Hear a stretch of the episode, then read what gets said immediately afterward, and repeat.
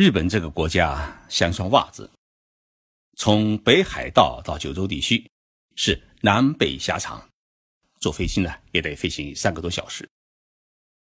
我在东京已经生活了二十五年，但是最喜欢的城市还是京都。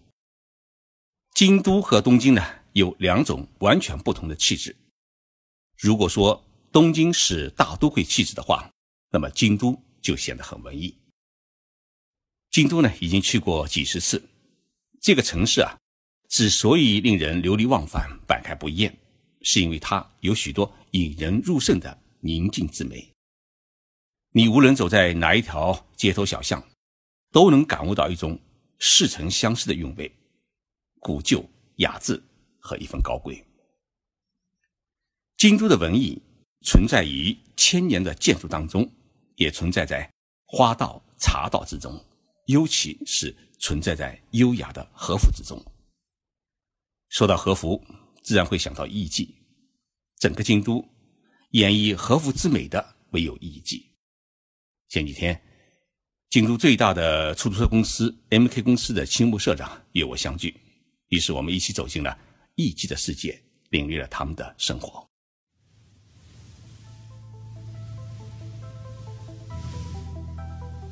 任你波涛汹涌，我自静静到来。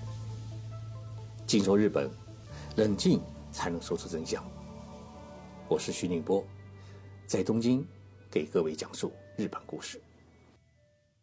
日本在去年评选出了三大服务最佳的公司，排名第一的是东京迪士尼乐园，排名第二的是老牌的帝国饭店，排名第三的就是 M K 出租公司。M K 出租车车辆之干净，你用白毛巾擦都擦不出灰尘来，而司机的服务态度之好，能让你感受到一种特殊的温馨。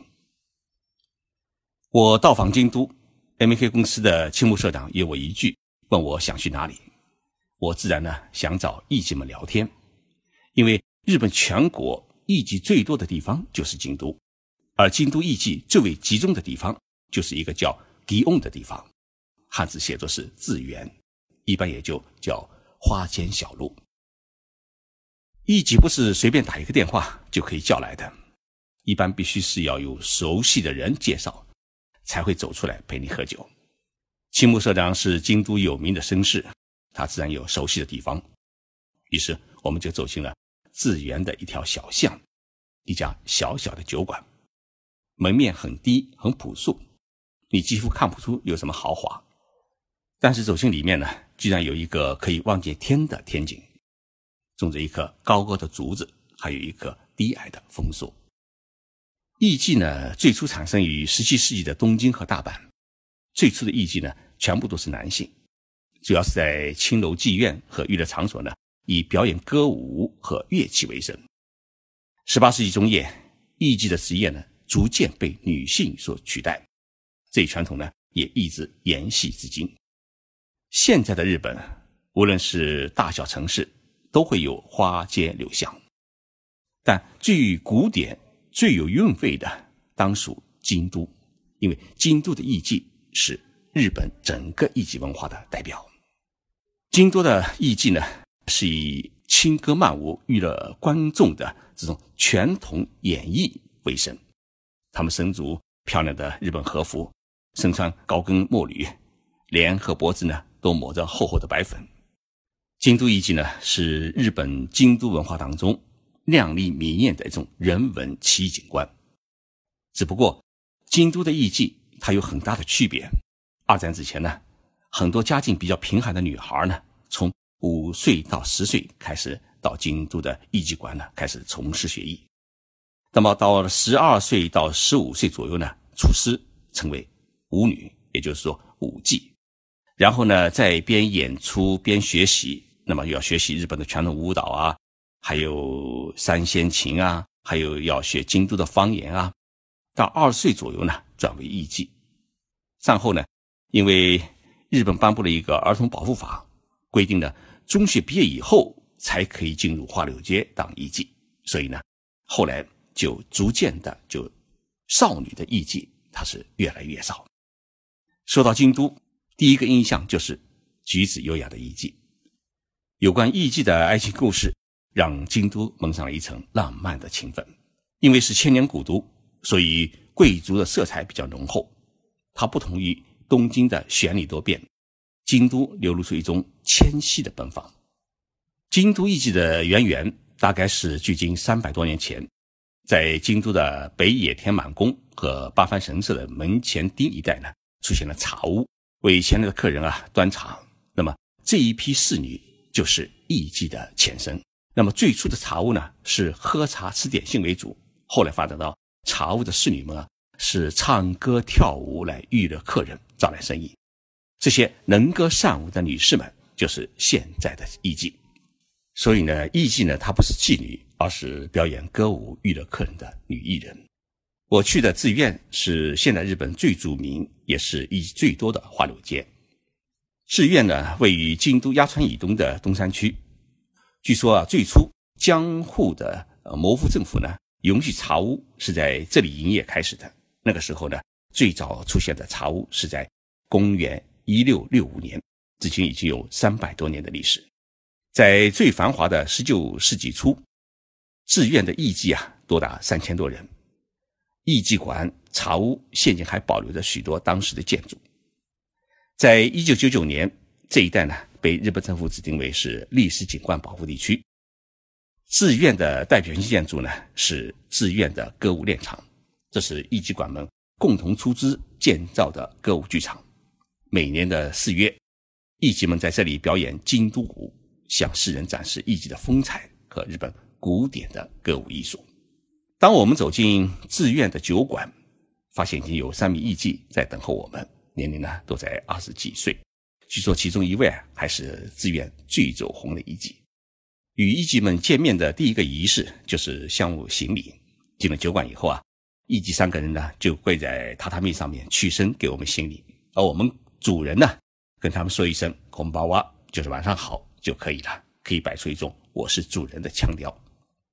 因为我们是坐在吧台上面喝酒，不需要他们表演歌舞，所以呢。两位艺妓是挨着我们坐下，陪我们喝酒；还有一位艺妓呢，是跑进了吧台里面给我们端菜。坐下后啊，陪我的那位艺妓呢，递给我一张小小的纸片，上面印着两个字，叫“美月”，美丽的月亮，很好听的名字。他说啊，这是我的名片。每月的名片上面是没有地址和电话号码，只有一个名字，自然是他的艺名。第一次拿到艺妓的名片，我感到很好奇。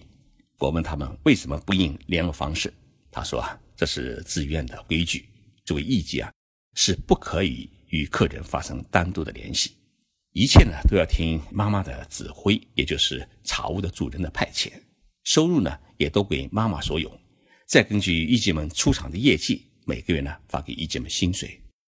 另外的两位艺妓也过来递过名片，一位叫。百合叶，还有一位叫茉莉佳，每个人的名片设计的不一样，但都有一个特点，那就是每一张名片都印刷在一个粘贴纸上面。你可以把他们名片揭下来，粘贴在自己喜欢的地方。我跟美月开玩笑说，你的名片我该贴在哪里呢？他抿了口酒，轻轻的跟我说，那就贴在手机的背后。这三张名片我已经拍了照片。听众朋友呢，可以在节目的照片栏里面看到。跟艺妓们喝酒聊什么内容呢？我最感兴趣的是他们的生活。美月是三位艺妓当中长得最漂亮的一个。她告诉我，自己并不是从小进入艺妓馆学艺的艺妓，而是读完大学以后，被艺妓的职业所感染，而投身于这份美丽的工作。他说，京都的艺妓当中。像他这样的艺妓啊，是越来越多，这也符合时代的潮流。美月在大学里面学的是美术，画油画。自从开始艺妓的生活以后啊，已经很少有时间去触摸画笔。他告诉我，自己每天的生活其实是这样的：每天早上八点钟是必须起床练习歌舞和学习弹琴，一般要联系到中午。吃中饭的时间啊，是艺妓们一天之中最快乐的时光。一般呢，艺妓们会在自己家里面做些中饭，但有时呢，也会和别的一级们一起啊出来吃饭。美月说啊，虽然从事着一份极为传统的职业，但自己最喜欢吃的是意大利面。在吃过午饭之后呢，由于距离晚上工作还有一段时间，艺伎们可以短暂的休息，并且复习一下早晨的练习。到傍晚的时候啊，艺伎们开始为晚上的宴会做准备工作，比如说整理发型啊、化妆啊，以及穿上和服啊，等待客人的到来。到了夜晚，艺伎们要在宾客面前呢表演歌舞。繁忙的一天，有时候要去五六个地方，表演地点呢也不仅仅只限于寺院。还会去别的茶屋或者酒店演出，因此每天工作结束的时候啊，基本上是到了深夜一二点钟，确实呢是很辛苦。但是美月呢，他自己很喜欢这份艺伎的工作，他觉得自己在演绎一种传统的美，替京都呢传承一种传统的文化。美月的和服很华丽，看起来也很厚重。我问他一个人怎么穿，他说。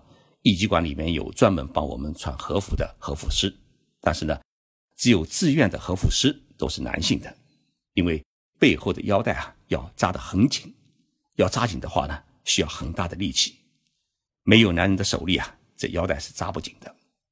我突然有了一种想去当和服师的念头。据说现在京都的自愿的艺伎馆，也就是茶屋，虽然还有八十三家，但艺伎的人数。只有一百二十人，与过去鼎盛时期的三千人相比啊，已经减少了许多。美月说啊，艺伎文化是日本传统文化的一个代表，总需要人去继承和弘扬。作为一个京都人啊，我们有义务去好好保存这种文化。他说，自己即使以后结了婚，还会继续从事艺伎的职业。酒喝了好几个小时，屋内是厚重的粉妆，华丽的和服。娇艳头束和舒缓的舞姿，空气当中啊是透着一种梦幻般的凄美。离开酒店的时候啊已是深夜，每月他们呢是出门相送。最后深深的一鞠躬，让我感悟到初秋的京都那一丝美丽的温柔。一集的故事讲完了，谢谢大家的收听。今年的国庆节和中秋节是双喜临门，祝福大家节日快乐。